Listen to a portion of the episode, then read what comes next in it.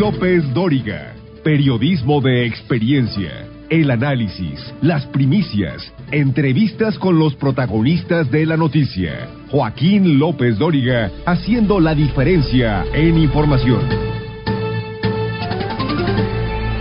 Muy buenas tardes, tenga usted muy buenas tardes.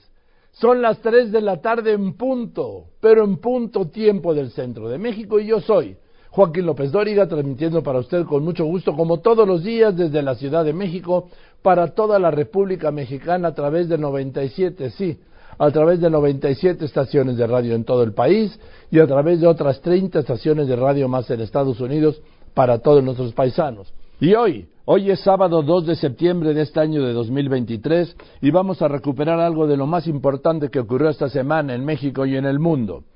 Le confirmo, Xochil Gálvez, será la candidata presidencial del Frente Amplio por México para las elecciones de junio del año que viene. Y su gran promotor, que también la destapó, fue el presidente López Obrador con sus ataques cotidianos desde su palacio.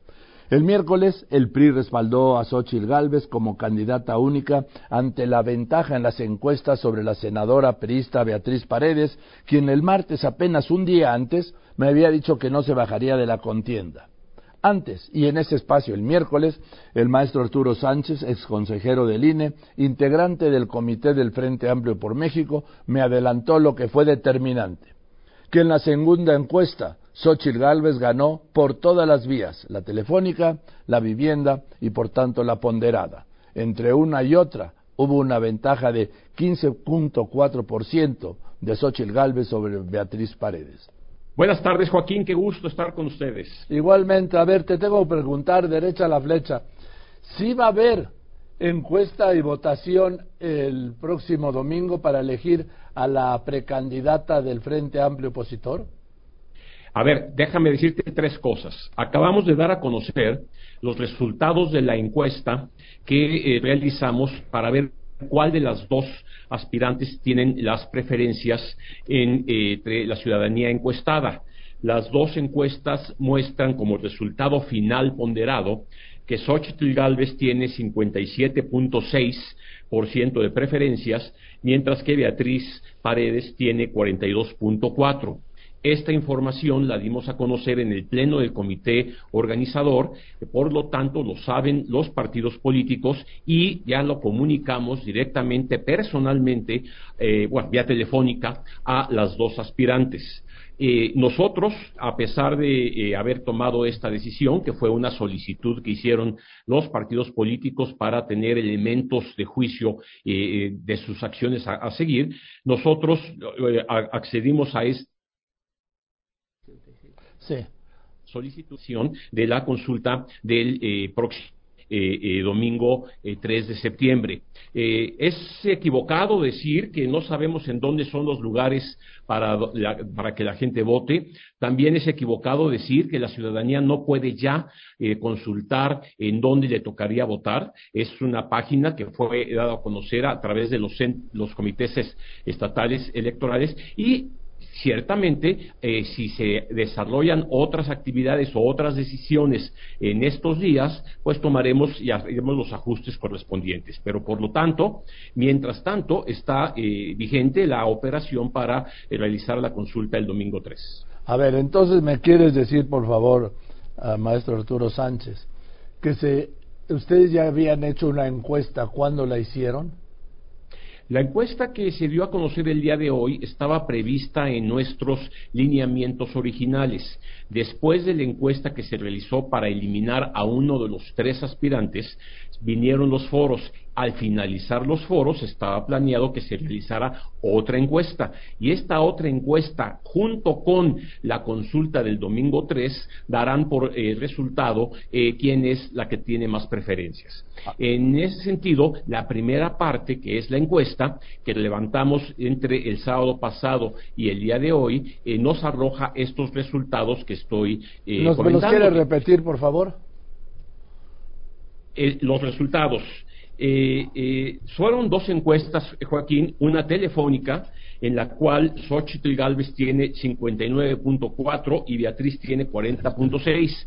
La segunda encuesta, eh, la realizada en vivienda, eh, eh, Xochitl Galvez tiene 56.8 y Beatriz tiene 43.2 la ponderación entre las dos encuestas, en las que vale la de Telefónica 30% y la de vivienda el 70%, tiene como resultado que eh, eh, finalmente Xochitl Galvez tiene el 57.6% de las preferencias y Beatriz Paredes el 42.4%.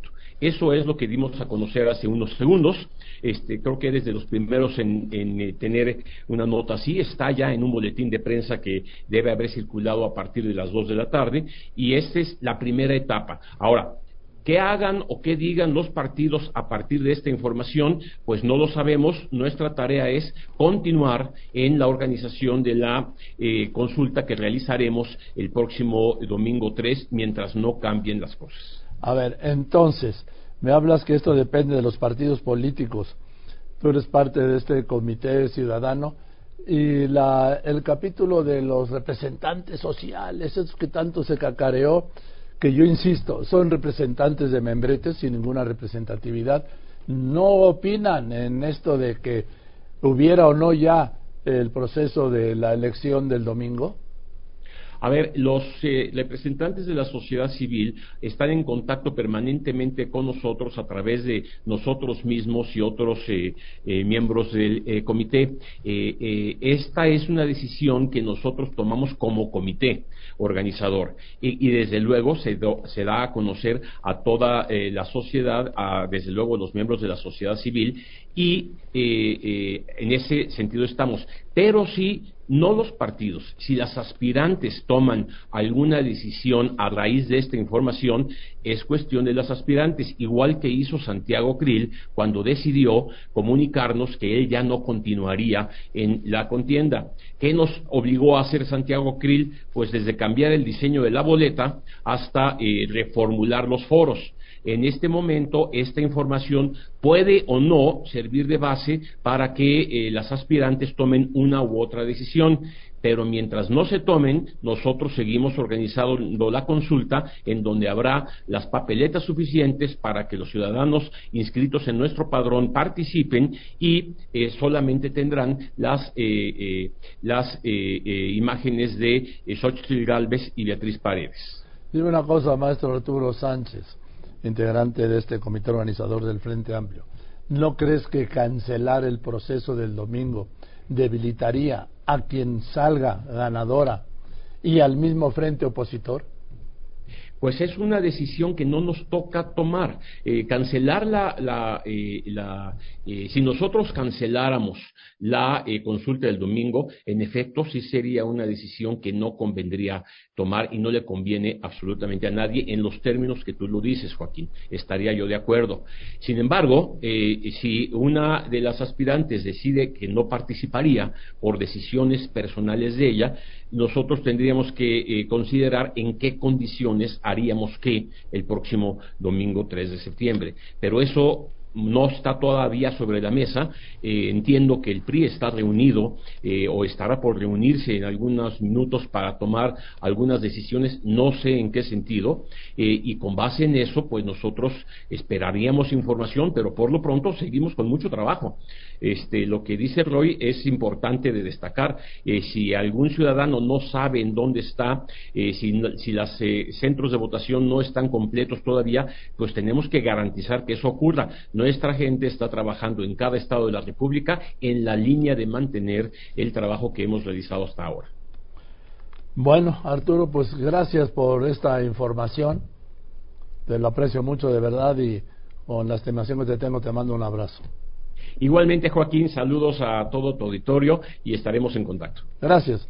Pues aquí está el maestro Arturo Sánchez, integrante del comité organizador de este Frente Amplio Opositor. Antes, en la mañanera del miércoles, el presidente se burlaba de Beatriz Paredes y del proceso priista. Reiteraba que Xochitl Gálvez sería la candidata de la oposición. Así lo celebraba. Abre alito la puerta a retirada de Beatriz. A ver si no lo sancionan, presidente. ¿Cómo creen que yo voy a, a perder? la apuesta. Eso ya está planchado, pero desde hace, se los dije, se los dije desde hace cuánto, dos meses. Imagínense que el presidente de un partido diga, ya no, hate un lado. Y que salgan otros del mismo partido a decir, no, no, no, no, no, no te hagas a un lado. Beatriz, aguanta, el pueblo se levanta. Este, imagínense lo vergonzoso que un presidente de un partido le diga a una dirigente de ese mismo partido, ni modo, no saliste. Así, así en su palacio. Al regresar, la postura de Beatriz Paredes a los resultados de la segunda encuesta del Frente y el proceso de Morena del que ya hay denuncias. López Dóriga Digital. Información en tiempo real. LópezDóriga.com.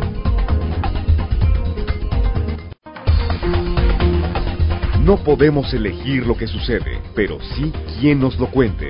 Joaquín López Dóriga, un asunto de confianza.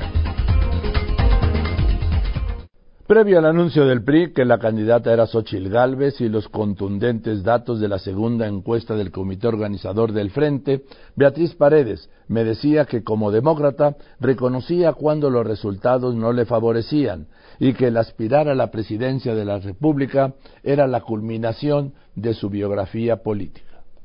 Todo por un morenazo. Y no estoy hablando del partido del presidente, sino del presidente del PRI es apellida Moreno, Alejandro Moreno, alias Alito, así le dicen, no sé por qué, pero así le dicen los suyos, sí, yo no. Yo le digo de otro modo. Eh, entonces salió a decir lo que para mí es una puñalada trapera a Beatriz Paredes, que los resultados de las encuestas no le favorecen a Beatriz Paredes. Esta es una fórmula que usan los candidatos a cualquier elección para darse por derrotado en un resultado. Hasta ahora los resultados no me favorecen. Pues esto fue lo que hizo Alejandro Moreno con Beatriz Paredes, quien además le reviró. Tenemos lo que dijo Beatriz Paredes en Mérida. A ver, a ver qué dijo Beatriz Paredes.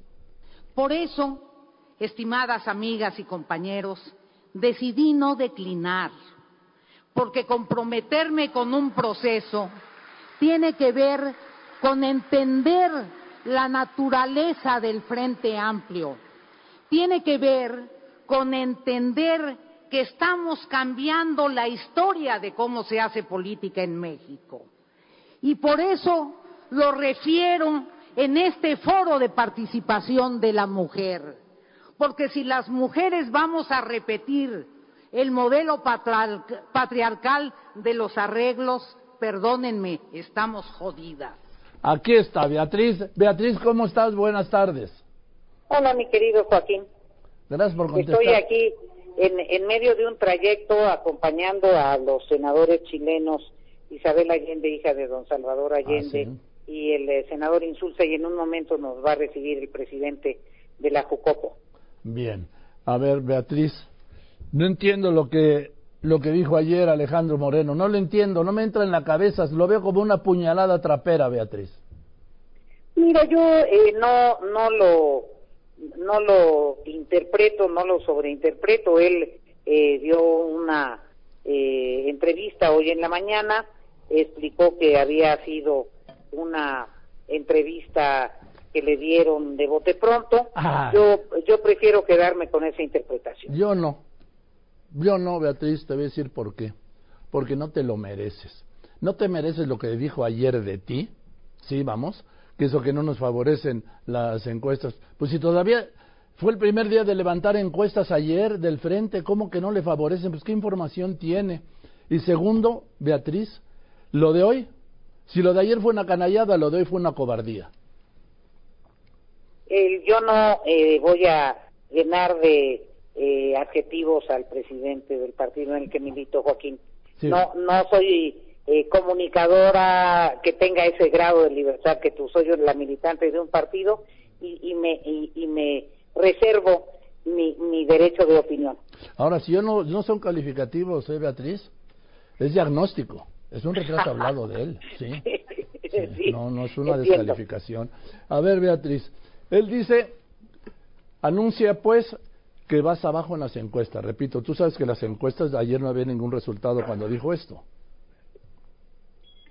Perdón, eh, eh, estoy a punto de, de tener que terminar la, la eh, entrevista, mi querido Joaquín. El, eh, estoy, Ah. estoy esperando los resultados oficiales. Eso fue lo que se pactó en el proceso. Espero que los organizadores del proceso nos den a conocer los resultados de las encuestas. En función de ello se deberá hacer una valoración por todos y yo eh, soy un agente consistente, señalé que las fases del proceso había- habría que agotarlas y seguramente los partidos políticos que convocaron, las organizaciones de la sociedad ci- civil harán un balance de las de la situación. Yo también estoy haciendo un balance de la situación y vamos a, a tomar eh, decisiones en función de la información oficial que yo reciba. A ver, entonces no te retiras antes de que te bajes del coche. No te retiras, Beatriz. El, eh, yo, como te digo, y lo señalé en mi comunicado, estoy atenta a los resultados oficiales de las encuestas Perfecto. únicas autorizadas que inciden en el análisis del- de este proceso. Entonces, de aquí al domingo, tú no te retiras del proceso y esperarás, el resultado del domingo. ¿Estamos de acuerdo? El, esperaré el resultado de las encuestas. Sí, el domingo. El, el, el- yo no sé cuándo presente la comisión organizadora el resultado de las encuestas, Joaquín. El domingo El- el- 3. No, no lo sé. Yo Allí, sí, el quien- domingo quien, 13. te puede, quien te puede informar es, es la comisión No, organizadora. pero el domingo 3 dan a conocer el resultado, Beatriz. El- el, eh, yo, yo, no, yo no lo sé, voy a eh, pedirle a la comisión organizadora que nos reporte, probablemente los partidos tengan otra información, el, eh, pero estaré atenta a disponer y a escuchar también cuál es el punto de vista de las organizaciones que convocaron este proceso. Bueno, pero el proceso va a seguir, Beatriz. No te vas a bajar del proceso. Yo estoy atenta de los resultados de las encuestas oficiales. O sea, pero... estoy hablando con mis con mis eh, compañeros, con mis Sí. simpatizantes en función de esto. Porque tú- Eh, ya, perdón, Joaquín, Sí. aquí estoy con el senador Eduardo Ramírez y con los amigos de Chile. Bueno, pues Mi- salúdamelo, por favor. un, un, un abrazo, Joaquín. Gracias. Muchas Bueno. gracias.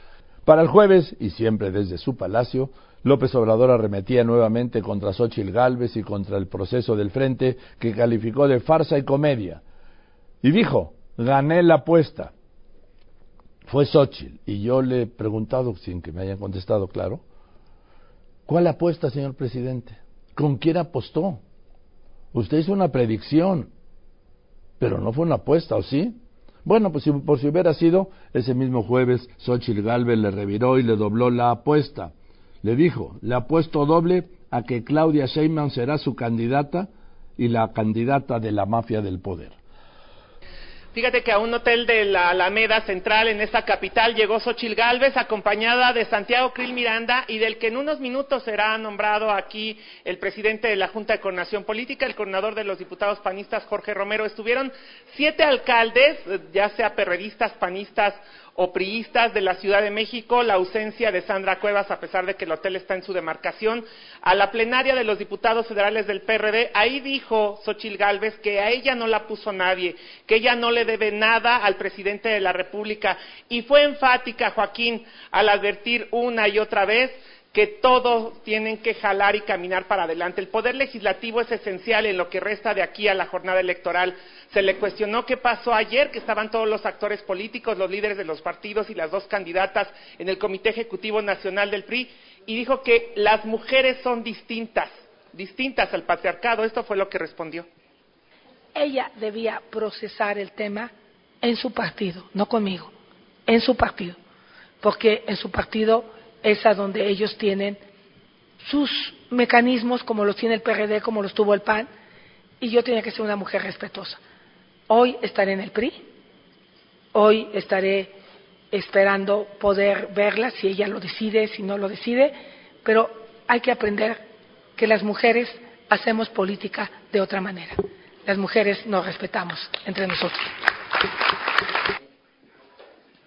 En entrevista Joaquín dijo también, como su coloquial eh, lenguaje le da, que ya deje el presidente de estar molestando, de estar chingando y se dedique a trabajar, pero también lo retó a que le demuestre que no va a ser Claudia Sheinbaum su candidata, lo dijo de esta forma.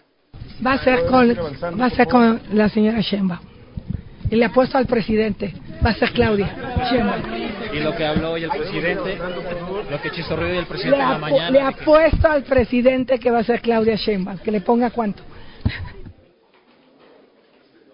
Así como el presidente hoy en la mañanera dijo una y otra vez que era evidente que iba a ser Xochil Gálvez, la representante o coordinadora de este Frente Amplio. Muy bien, gracias, gracias Maru, muy puntual. Y en la casa de enfrente, Marcelo Ebrard, aspirante a la presidencia de la 4T, denunciaba en su red X el gran desorden en el inicio de la encuesta para definir la candidatura presidencial del presidente y dijo estar preocupado. Y es que el próximo miércoles, este miércoles, Morena presentará su candidato o candidata presidencial y el presidente López Obrador le entregará lo que ha dado en llamar su bastón de mando. Gracias, Joaquín. ¿Qué tal? Muy buenas tardes. Y precisamente a través de redes sociales, el aspirante a coordinar los comités de defensa de la Cuarta Transformación, Marcelo Ebrard, mostró su preocupación por el gran desorden en el, en el levantamiento de las encuestas y en plena veda a, eh, pues al interior de Morena, Ebrard Casabón indicó que da todo su respaldo a Malumich y a Marta Delgado, quienes son las que se están encargando de ayudar precisamente al éxito de este proceso y sobre todo a resolver los severos problemas que han ocurrido. Hasta el momento, Joaquín, el equipo de Marcelo Ebrard no ha respondido para saber qué tipo de problemas son los que encontraron y cómo le están solucionando y sobre todo qué les han dicho el propio partido para poder subsanarnos. Joaquín, el reporte. Y voy contigo, Jenny Valencia. Mire, señora, eh, una cosa usted lo sabe, que va al mercado, o señores que también vamos, sí, pero quien lleva las cuentas de las casas son las señoras. Y me parece muy bien, porque hay un orden. Y a lo que voy es que usted podrá escuchar este, los discursos de la inflación, que si va bajado la inflación, lo que no ha bajado es la carestía. Y usted sabe, señora, que si que lo que compraba es un año, si usted quiere comprar lo mismo que compraba hace un año, le cuesta mucho más. Y si quiere gastar lo que gastaba hace un año, compra mucho menos. ¿Por qué? Por el disparo de los precios. Esa es una realidad que usted lo ve cada vez que va al mercado, al mercado o al supermercado. Pero ahora se fueron con el pan y no hablo del partido, ¿sí? Te escucho, Jenny Valencia.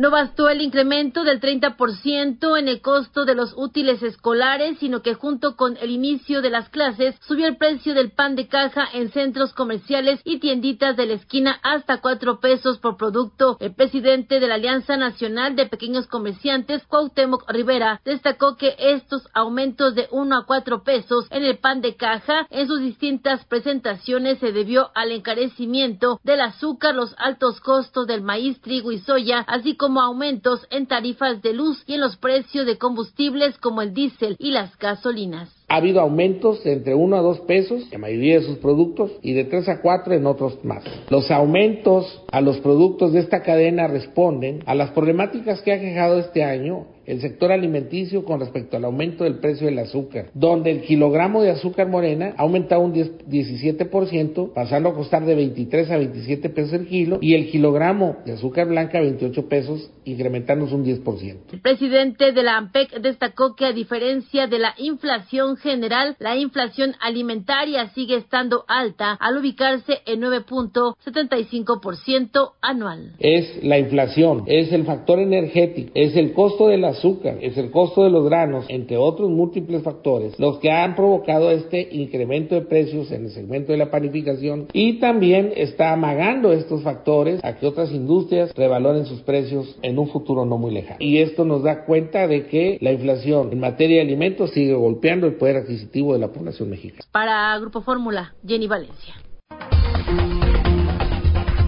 López Dóriga Digital. Información en tiempo real. LópezDóriga.com.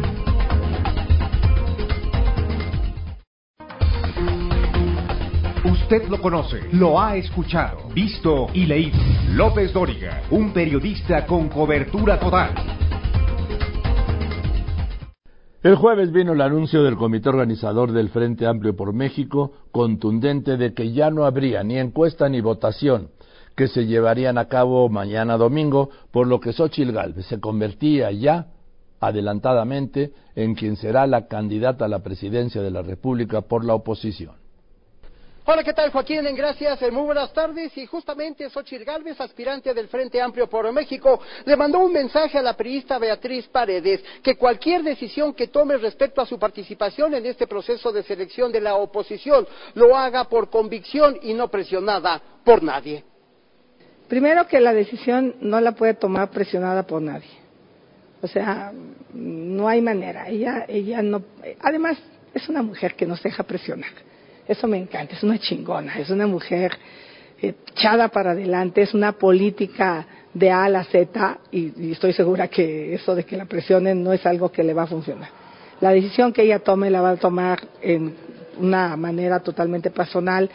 Todos están en espera de este mensaje que dará el presidente de la PRI, Alejandro Moreno. Justamente Joaquín te comentaba que Xochitl Gálvez, acompañada de Santiago Krill, quien recordemos ha dicho que será su coordinador general, se reunió con el dirigente, el dirigente del partido, Marco Cortés, para externarle, Joaquín, la preocupación que tienen respecto a que el comité organizador del Frente Amplio por México hasta este momento no ha dado a conocer dónde se van a ubicar las casillas de votación que se tienen programadas instalar el próximo domingo, cuando se lleve a cabo justamente esta jornada. También Xochitl Gálvez Joaquín confirma que ya se le ha dicho por parte del comité organizador que esta misma tarde, pasadas las 12 de este día, se van a dar a conocer los resultados de las encuestas y también dice Xochitl Gálvez Joaquín que estaría en espera de reunirse esta misma tarde con Beatriz Paredes una vez que se dé este anuncio en la sede nacional del Revolucionario Institucional. Joaquín, el reporte con las imágenes de Jorge Aguilar. Y Gálvez será pues ya quien coordine los trabajos del Frente Amplio por México solo falta oficializar el cargo de candidato opositor a la presidencia de México en las elecciones de junio del año que viene, que esto será hasta el año que viene. Tras el corte de la atención política a la atención por la violencia en Apachingán, tierra del crimen organizado. No podemos elegir lo que sucede, pero sí quién nos lo cuente. Joaquín López Dóriga, un asunto de confianza. No podemos elegir lo que sucede, pero sí quién nos lo cuente. Joaquín López Dóriga, un asunto de confianza. ¿Ya tiene plan? Pues aquí está Moisés Castañeda para ayudarlo. ¿Qué plan hay, Moisés? Museos, música, cine y más en ¿Qué plan hay? Con Moy Castañeda. Gracias Joaquín, vamos con las recomendaciones del día de hoy, sabadito. Hay una serie que se llama La Familia Show, es la parte 4 y es la historia de una familia negra de clase trabajadora que va a iniciar la vida al día a día y buscan superarse y ser felices. Esto sucede en el estado de Indiana. En la primera temporada son 10 episodios, en la segunda son 8 episodios, en la tercera son 8 episodios también, en la cuarta son 6 episodios con las actuaciones de Mike Epps, de Wanda Sykes, de Kim Fields y de Paige Kennedy. Hay otra, esta es de dibujos animados, es la historia de un hombre que es cazarrecompensas, pero intergaláctico. La serie se llama Mi papá es un cazador intergaláctico y es la temporada número 2. Aquí vamos a ver la historia de este hombre cazarrecompensas intergaláctico que en la gran misión que va a tener va a encontrarse a sus hijos que se van a colar en ese viaje y ahí es donde empieza la aventura y los problemas. La temporada número uno son nueve episodios y la temporada número dos son diez episodios. Hay otra, esta es una serie coreana que se llama La chica enmascarada. que es lo que vamos a ver aquí? A una muchacha joven que está un tanto cuanto acomplejada por su aspecto, por lo cual va a buscar una máscara para convertirse en una celebridad de Internet. El problema, el problema va a venir cuando surgen eh, quien la descubre, quien la descubre van a saber quién va a ser y entonces algo va a dar vuelco a su vida. Las actuaciones, son siete episodios y las actuaciones de Ko Jun Jun, de An Jung y de Kyung Jung Han. Y la última es ya la onceava temporada de The Walking Dead Ustedes se acuerdan esta exitosa serie, bueno, ya son 11 temporadas y ahora va a ser el final de toda la serie de aventuras y todo lo que han vivido que ha causado un gran impacto en quienes la han visto. Como les menciono, son 11 temporadas, nada más les voy a decir, la décima son 22 episodios y la onceava son 24 episodios de los capítulos con Andrew Lincoln, con Steve Young, con Norman Reedus y con Charles Riggs, además de Melissa McBride. En cuanto a películas tenemos Yagun Yagun, este es el, el guerrero, Yagun Yagun, así, el guerrero, esta es una película de Nigeria que nos va a hablar de la historia de un joven que está decidido a convertirse en un poderoso guerrero y que por eso se va a unir a un ejército de élite para llegar a su anhelado deseo. Claro, en esto se van a encontrar con un villano que va a ser el, más irónico, el más maniático y van a luchar con él porque lo que él quiere es quedarse con un elemento básico para la vida de los humanos. Es Yagun Yagun de Warrior, como les menciono, una película nigeriana. Y esto es todo amigos, les agradezco su atención, nos escuchamos el día de mañana. Buenas tardes. El lunes pasado le informaba del terror que es amanecer en la tierra caliente de Michoacán, pasar las noches, por un fin de semana violento con tiroteos, bloqueos, quema de vehículos y tiendas. Sobre eso el presidente López Obrador dijo, declaró que era solo una campaña de publicidad y propaganda del crimen organizado. Y yo pregunto, ¿solo era eso? Sobre el tema, Monseñor Cristóbal Asensio García, obispo de Apachingán, allá en Michoacán, dijo aquí que sí, me dijo que sí había disminuido la violencia, la tensión por la violencia del fin de semana, que esa tierra caliente sigue siendo del crimen organizado y que la paz no solo es ausencia de balas, cuando continúa pues todo lo que es, por ejemplo, cobro de piso. ¿Cómo conseguir así la paz tan deseada? preguntó el obispo. Monseñor, qué gusto oírle otra vez. ¿Cómo está usted? Cuénteme. Aquí estamos en Apatzingán en este momento. Yo estoy bien, gracias a Dios. Eh, eh este pueblo, después de lo que ha pasado fin de semana, sábado, domingo, está recuperando la, la, la calma, la, la, paz en el corazón, porque fuera no se encuentra con, con facilidad, fuera del corazón, en, en las calles, en las comunidades, de repente surgen las balaceras, pero creo que las personas se están pacificando interiormente y ya empiezan a salir a las calles desde, desde el lunes, martes, empezar un poco, empieza a normalizarse un, un, tanto pues este, este ambiente, pero sí estamos bien, gracias a Dios. Monseñor, ¿cómo puede tener paz interior la gente de Apachingán? ¿Cómo? Bueno, usted porque es un sacerdote, es el obispo, es el pastor, ¿sí? Pero ¿cómo los demás mortales pueden tener paz en el interior viviendo lo que viven ahí en esa región, en esa zona? Qué, buena pregunta. Este, qué buena pregunta, señor López Dóriga. Yo creo que eh, esto es posible precisamente por lo mismo que yo tengo paz. Mis hermanos pueden tener paz porque teniendo a Dios en el corazón, aunque por fuera haya tormentas, tempestades, la paz está ahí. Yo valoro mucho la valentía de, las personas. Pensé que el domingo pasado celebré dos misas, una en catedral, como cada domingo la celebro en catedral. Y cuando venía de tu casa a, la catedral, son siete, ocho cuadras, en las calles vacías, dije, pues no, no va a haber gente en la... Voy a ver si al menos con el sacristán celebro la Eucaristía, es el Día del Señor. Mi sorpresa fue fue grata al ver la, la, catedral, no las mismas personas que los domingos vienen, porque sí le caben mucha gente a mi catedral, le caben unas 900 personas sentadas todas. Había como, como, como el 30% menos, sí habría unas seis, 500, 600 personas, a pesar de, de, la tempestad que esa mañana cayó de balas y de, de quemas, que ustedes ya saben de qué, de vehículos, de negocios, y, me, yo felicité a mi gente. Y, y lo que tú dijiste, yo creo que es lo mismo. que les da la paz a ellos que a mí. Porque, como bien dicen, de, de fuera solo llega, se llegan situaciones lamentables y, desde luego las personas se cuidan y saben cuidarse, pero salieron por el Señor para encontrarnos con Él. Ellos y yo, lo mismo, salimos de nuestras casas para venir a encontrarnos con Él. Y, y el Señor nos da la paz. El Señor nos da la paz. Es, esto es maravilloso. Esto no se, no se entiende si no se tiene la fe en aquel que vive y que venció la injusticia, que venció la misma muerte eh, y vive entre nosotros. Qué buena pregunta, esto es para profundizar mucho, porque pues si, si no fuera eso, yo creo que otra situación ah, estaríamos viviendo.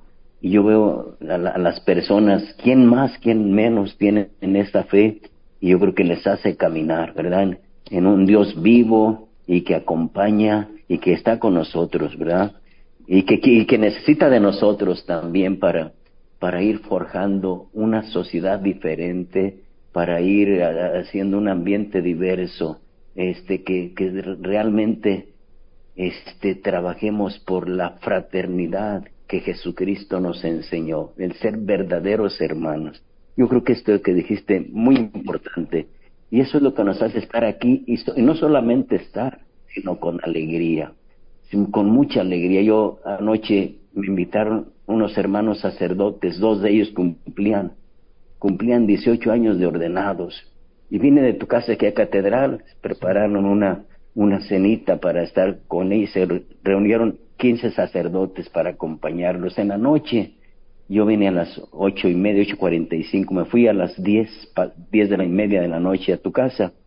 Y, y ellos se quedaron y se fueron un poco más tarde.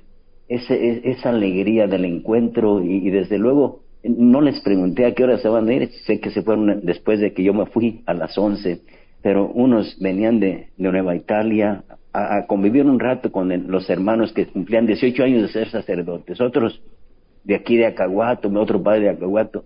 Es, es, es, es algo maravilloso, a pesar de estar en esta situación y, y, y vivimos pues creando lazos de fraternidad con, con todos los que quieran acercarse a nuestro Señor y desde luego que, que, a quien le llame nuestro Señor.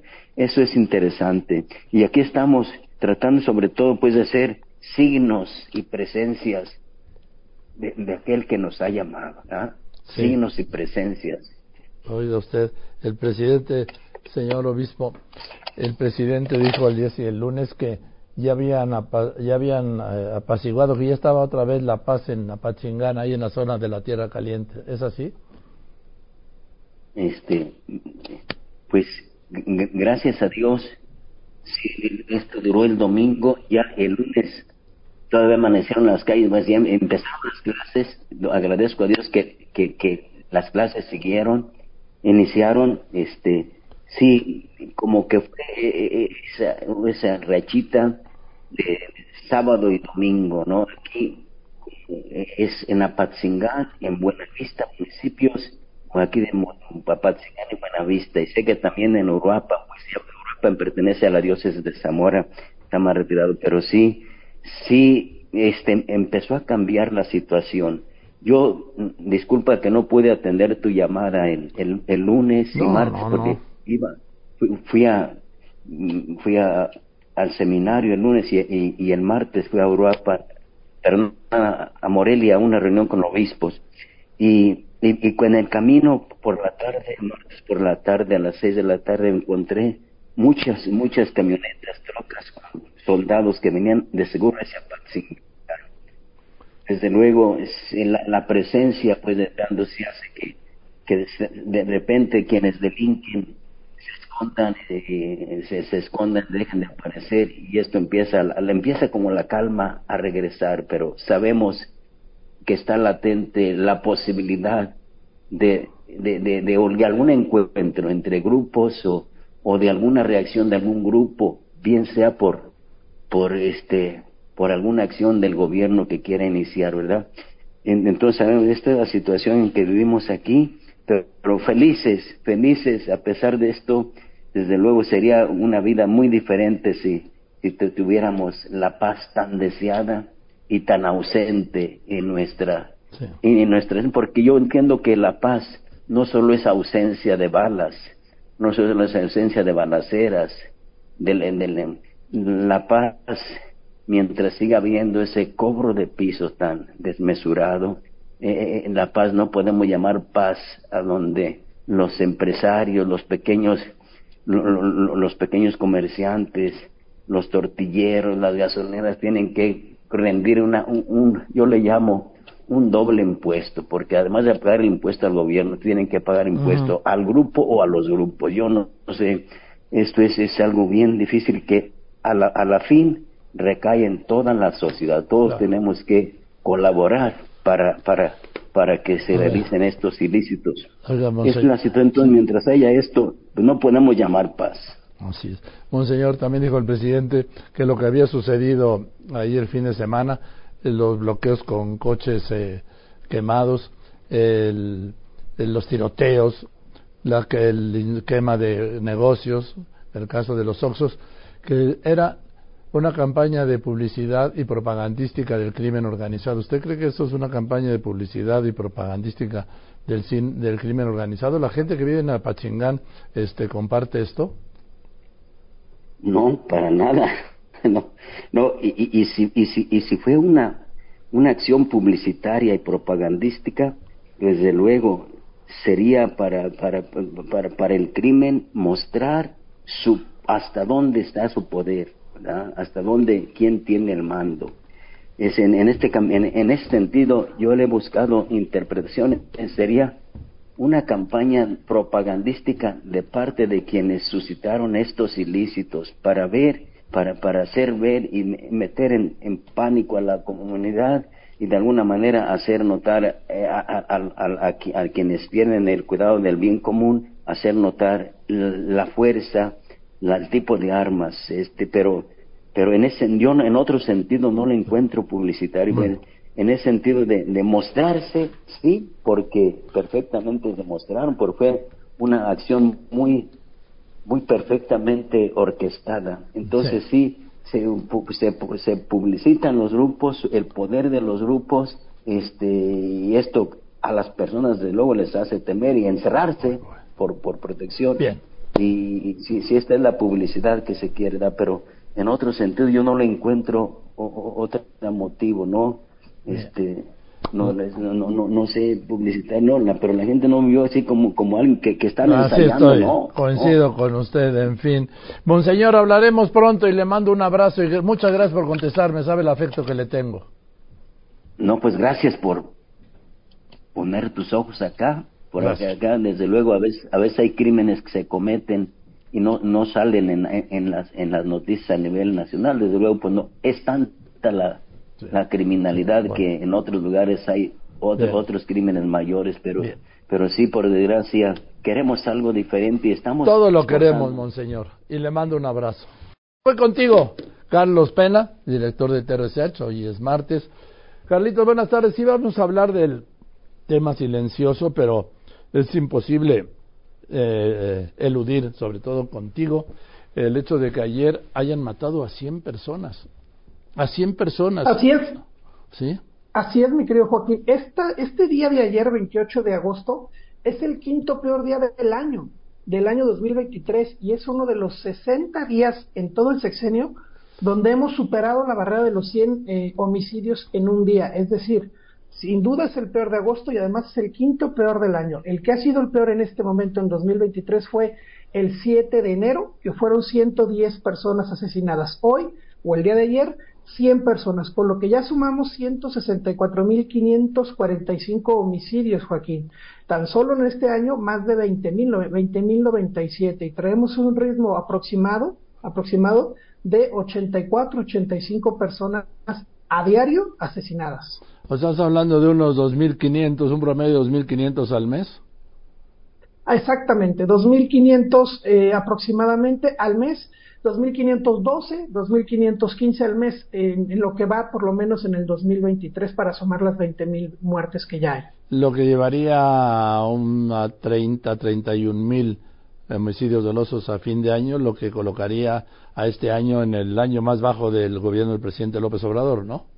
Exacto, va muy similar al año pasado que fueron 32.200 muertes cerrando números. Este va muy, muy, muy similar, creo que va un 3% abajo, es decir, podría terminar en 32.000, 31.900. Podría ser, quizá, el más bajo del sexenio del presidente López Obrador, no necesariamente de los últimos años. Digamos que, eh, por ejemplo, en el caso del presidente Felipe Calderón, su peor año fueron 27.000 homicidios.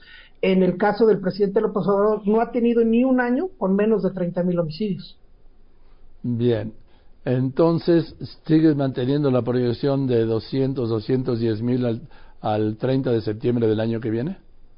Eh, en este ritmo que llevamos, sí, todavía con este ritmo 2023 estaríamos hablando de 200, entre 206 y 209 mil eh, personas fallecidas a finalizar el sexenio. Recordemos que es un poco más corto por un mes.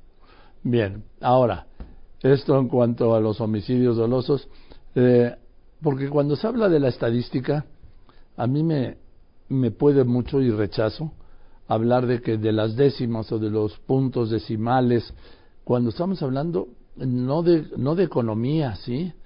No de comercio exterior, no estamos hablando de déficit, no estamos hablando de crecimiento, no. Es como en el caso de la pobreza, estamos hablando de seres humanos y en este caso de vidas humanas. Ayer mataron a 100 personas 100 personas fueron asesinadas ayer en México.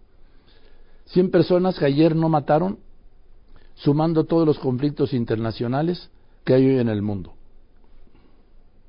Así es, Joaquín, tan solo lo comentabas hace un momento en tu nota anterior, 17 personas, por lo menos registros oficiales, en Chihuahua, 10 en Guanajuato, 8 en Guerrero, Baja California 12, y podrá seguir en el Estado de México 5, Jalisco 5, Michoacán 6, Morelos 6, todos ayer, por lo menos ayer registraron altas eh, número de homicidios en México.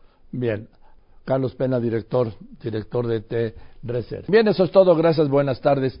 Yo soy Joaquín López Dóriga y como siempre le agradezco a usted que me escriba, que me llame, pero sobre todo y en especial le agradezco, usted lo sabe y además lo sabe muy bien, que me escuche y que me siga en las redes.